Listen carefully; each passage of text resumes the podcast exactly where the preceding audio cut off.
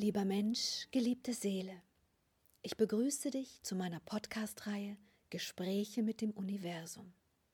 Seit einem Nahtoderlebnis habe ich die Gabe, mit feinstofflichen Ebenen des Kosmos zu kommunizieren. Das Wissen aus diesen für uns unsichtbaren Energieformen halte ich in meinen Büchern fest. Und es ist mir jetzt hier eine große Freude, dir dieses Wissen, diese Gespräche als Ergänzung zu den Büchern zusätzlich nahezubringen. Ich begrüße dich, Anubis. Du hast gesagt, du möchtest über dein Wirken in der Welt, in den Welten während des Lebens und nicht nur während der Geburt und des Todes berichten. Also bitte beginne, was du sagen möchtest. Zu leben ist die Herausforderung an eine jede Seele, die ständigen Umstände der Beeinflussung anderer Kräfte, die bei weitem stärker wirken als nur feinstoffliche Kräfte, immer all diesen Dingen gewachsen zu sein und zu werden, ohne dabei die eigene Kraft zu verlieren. Das Beleben eines Organismus wird daher immer auch eine Auseinandersetzung des Inneren mit dem Außen bleiben. Meine Aufgabe ist es, diese Auseinandersetzung des Inneren mit den äußeren Kräften beständig zu balancieren. Denn auch dies ist ein dauerhafter Prozess, der nötig ist. Okay, ich verstehe. Du wirkst also als balancierende Kraft für alle Seelen, die in einem Körper sind, unabhängig davon, ob sie gerade geboren werden oder aus einem Körper herausgehen. Aber was ist denn der Unterschied und wie wirkst du zu Lebzeiten? Wir haben bisher erfahren, wie du bei der Geburt wirkst. Was ist anders im Leben?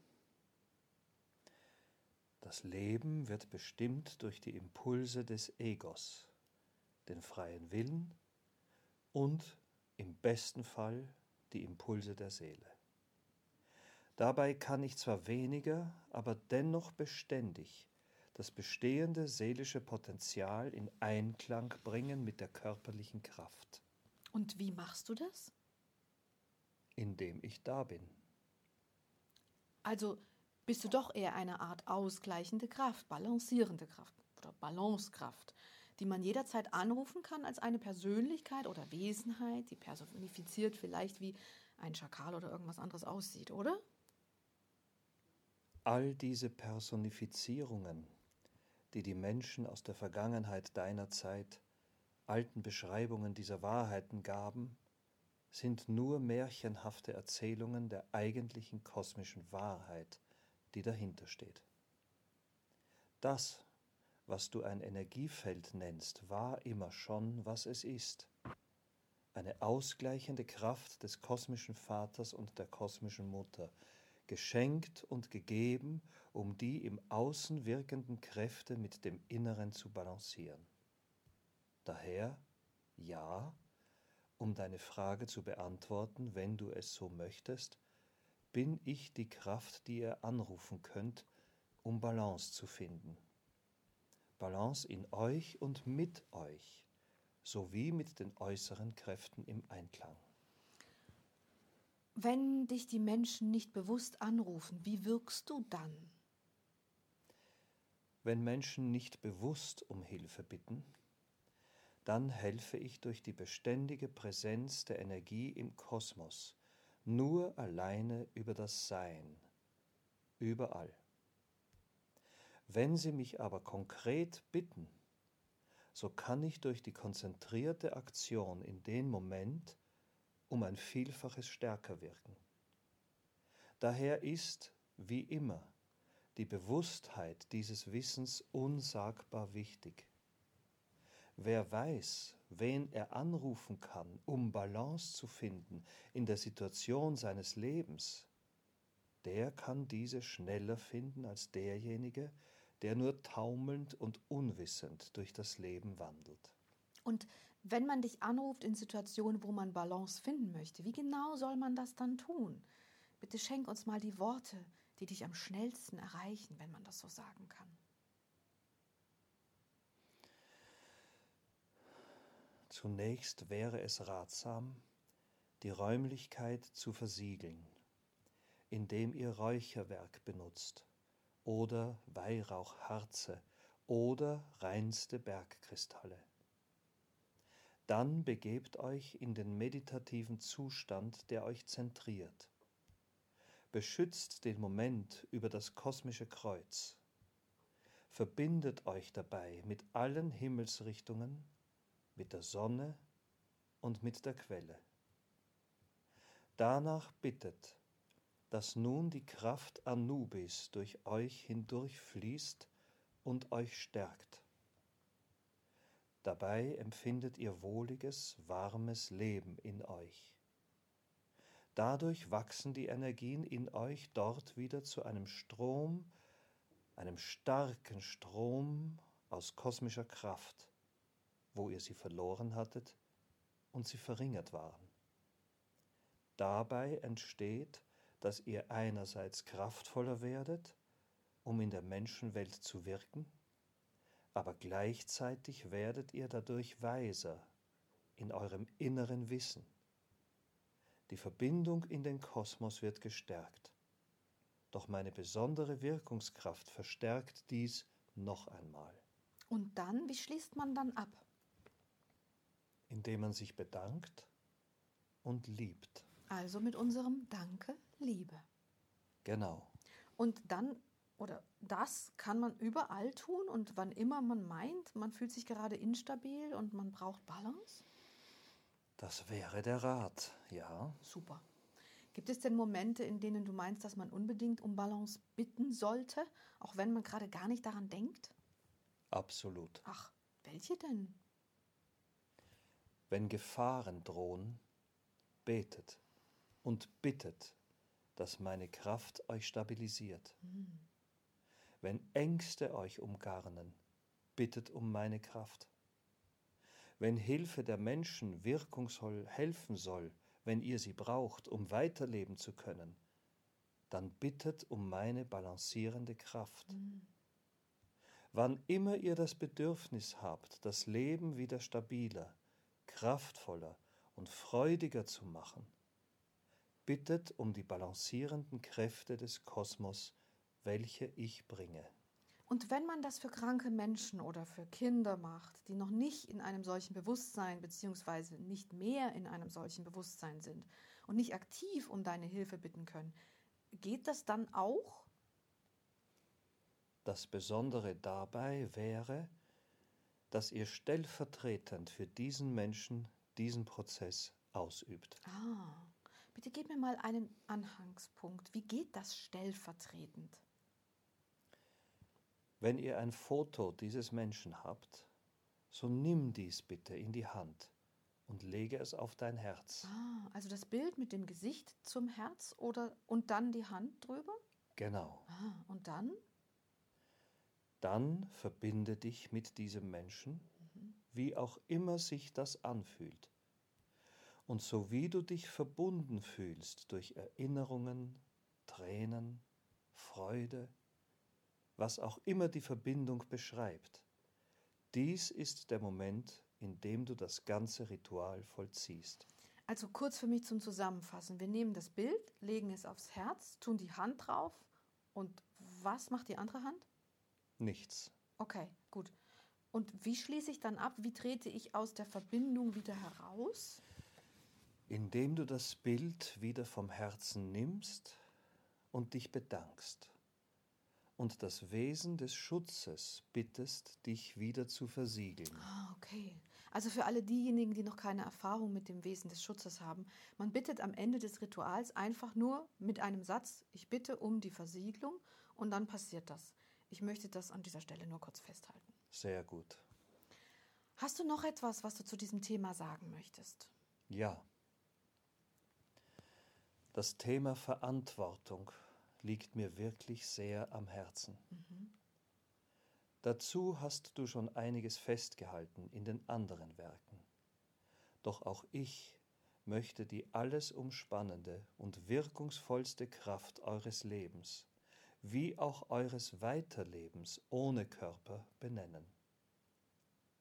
Die Verantwortung dem Kosmos und den kosmischen Wesenheiten gegenüber Dabei möchte ich die alles lenkende, alles verursachende Eigenverantwortung nicht minder benennen. Denn wer verantwortungsbewusst handelt, tut dies dauerhaft und niemals in Pausen. Werdet euch bewusst, dass ihr verantwortlich seid für jede menschliche Tat eures Lebens, jeden Schritt, jeden Gedanken, jedes Wort, jede Tat, jede einzelne Tat. Und jede einzelne Tat bewirkt, dass ihr dadurch beschleunigt oder blockiert. Weil diese Verantwortungen für euch selbst im Kosmos so einzigartig groß sind, so sind die Verantwortungen, die ihr damit auch für die anderen und für das ganze kosmische Konstrukt tragt, sehr, sehr groß. Wer diese Größe und diese Unendlichkeit verstanden hat, der kann keine kosmisch disharmonischen Schritte mehr tun, denn er weiß um die tiefen, weiten und unendlichen Resonanzen, die aus jeder einzelnen Tat entstehen. Warum sage ich das? Das Wissen um diese Ursache der Problematiken des Lebens bedeutet mein Wirkungsfeld. Verstehst du, was ich sagen möchte? Ja, ich glaube, du möchtest sagen, dass diese Unverantwortlichkeit für das eigene Leben sowie daraus resultierend auch die Unverantwortlichkeit für alle anderen die Ursache für dein Wirken bereitet. Das ist es, was ich meine. Genau. Wenn ihr dauerhaft verantwortungsvoll und bewusst handelt, dann brauche ich nicht einzugreifen und die energetischen Lecks zu schließen. Hm. Dann brauche ich nur die Geburt und alle Übergänge bewachen. Doch wenn ihr verantwortungslos in eurem Leben wandelt, dann muss ich wieder und wieder dabei die verlorenen Energien versuchen auszugleichen. Doch warum sage ich dies? Warum betone ich es? Weil ich dies nicht immer ganz schaffe. Wie du selbst bei deiner Geburt erfahren hast, wirke ich, so gut die Kräfte es können und es möglich ist. Doch nicht immer kann ich es voll und überall. Daher besteht für jeden Menschen, der unbewusst und verantwortungslos aus dieser Unbewusstheit heraus handelt, die große Gefahr, dass er wieder und wieder Kraft verliert. Und das wird dann im Übergang des Lebens in die feinstoffliche Welt eine der größten Prüfungen. Das, was die Menschen als Geschichten erzählen über das jüngste Gericht, die Himmelspforten, das, was dann auf euch wartet, wenn ihr bereit seid, den Körper zu verlassen, das sind nicht äußere Kräfte, die über euch richten oder mit euch wertend umgehen. Nein, es ist die Resonanz all eurer Taten, die bedeutet, wie kraftvoll ihr den Übergang begeht. Und meine Ermahnung hier will euch liebevoll darauf hinweisen, wie viele Möglichkeiten sich jeden Moment in eurem Leben bieten, diese Kraft zu erhalten, zu beschützen und zu entfalten, aber nicht über Verantwortungslosigkeit, Lieblosigkeit, Unbewusstheit und taumelndes Sein die Kraft zu verschenken. Hm. Was mich interessieren würde, ist, ich dachte immer, Energie vergeht nicht im Kosmos. Was passiert dann mit der Energie, die die Seelen verlieren, wenn sie tatsächlich so unbewusst und verantwortungslos handeln?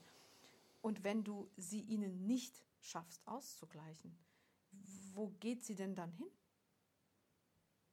Eine weise Frage, Silvia. Danke. Die Kraft der Seele selbst wird schwächer aber die Energie aus ihr heraus, die sie verloren hat, wird weiter Teil des ganzen kosmischen Konstruktes bleiben, aber eben nicht als etwas, das in der Seele schwingt, um sie zu tragen, sondern etwas, das als Teil des großen Ganzen weiterwandelt. Du meinst also, wenn die Seelen Energien verlieren, geht diese Energie natürlich nicht verloren, aber sie ist nicht mehr Kraft der Seele. Ich nehme gern das Beispiel des Meeres. Sie geht aus einem Gefäß in das Meer der Energien hinein und ist nicht mehr Teil des einen Gefäßes, der einen Energie, richtig? Richtig. Okay, das habe ich verstanden. Und was passiert, wenn eine Seele ganz in ihre Kraft gekommen ist und ganz viel Kraft angereichert hat? Dann hast du sicher nicht mehr so viel zu tun, oder? Was passiert mit dieser Kraft? Dann wirkt sie in ihrer besten Kraft überall verantwortungsbewusst, liebevoll, bewusst und verweilt dort, wo sie keine Gefahren mehr für sich sieht. Ah. Oft wollen diese Kräfte nicht mehr inkarnieren. Das ist verständlich, da sie das Wechselspiel von Kraft geben und Kraft verlieren nicht mehr eingehen wollen. Sie wollen in ihrer Kraft bleiben und das für die Ewigkeit. Und was ist der schwächste, energetisch schwächste Zustand einer Seele? Kannst du ihr überhaupt noch helfen? Das kann ich generell immer. Aber solch schwache Energien brauchen wirklich viel Kraft, um nur ansatzweise wieder in die Bewusstheit zu kommen. Wenig Energie bedeutet wenig Bewusstsein. Ich weiß. Und kann man sagen, dass diese energielosen Seelen diejenigen sind, die am meisten anderen wehtun? Ja. Aha. Und unbewusst um sich schlagen, andere umbringen, all diese wunderbaren Dinge auf diesem Planeten. Verzeih, ich kann das nicht schön finden. Genau. Wie ist das für dich? Will man solchen Energien dann überhaupt noch helfen? Du fragst etwas ungenau, denn um meinen Willen geht es nicht. Diese Energien brauchen ausgleichende, balancierende Kräfte, sonst verwüsten sie die Plattformen, die sie bewohnen. Hm. Du meinst, sie verwüsten den Planeten, den sie bewohnen. Wir haben auf diesem Planeten sehr viel Verwüstung und es wird immer mehr. Wirst du denn dieser ganzen Thematik mit diesen ganzen Problematiken nicht irgendwann mal müde? Nein, weil ich bin, was ich bin. Hm. Du fragst aus einer wertenden Perspektive. Wie soll ich werten, wenn das, was ich tue, weit mehr ist als ein Ich will es oder Ich will es nicht? Ich bin diese Kraft. Okay, das habe ich verstanden. Das heißt, du bist am meisten im Einsatz dort, wo derartig schwache Seelen sind, richtig? Richtig. Wirkst du dann nur auf Planeten oder wirkst du auch in der feinstofflichen Ebene? Das werden wir noch näher erörtern, wenn wir nun das nächste Kapitel beginnen, wie ich den Übergang aus dem Körper begleite. Ah, okay. Möchtest du zu dem Thema schon was sagen? Nein. Dann danke ich dir vielmals und freue mich sehr. Danke, Liebe. Danke.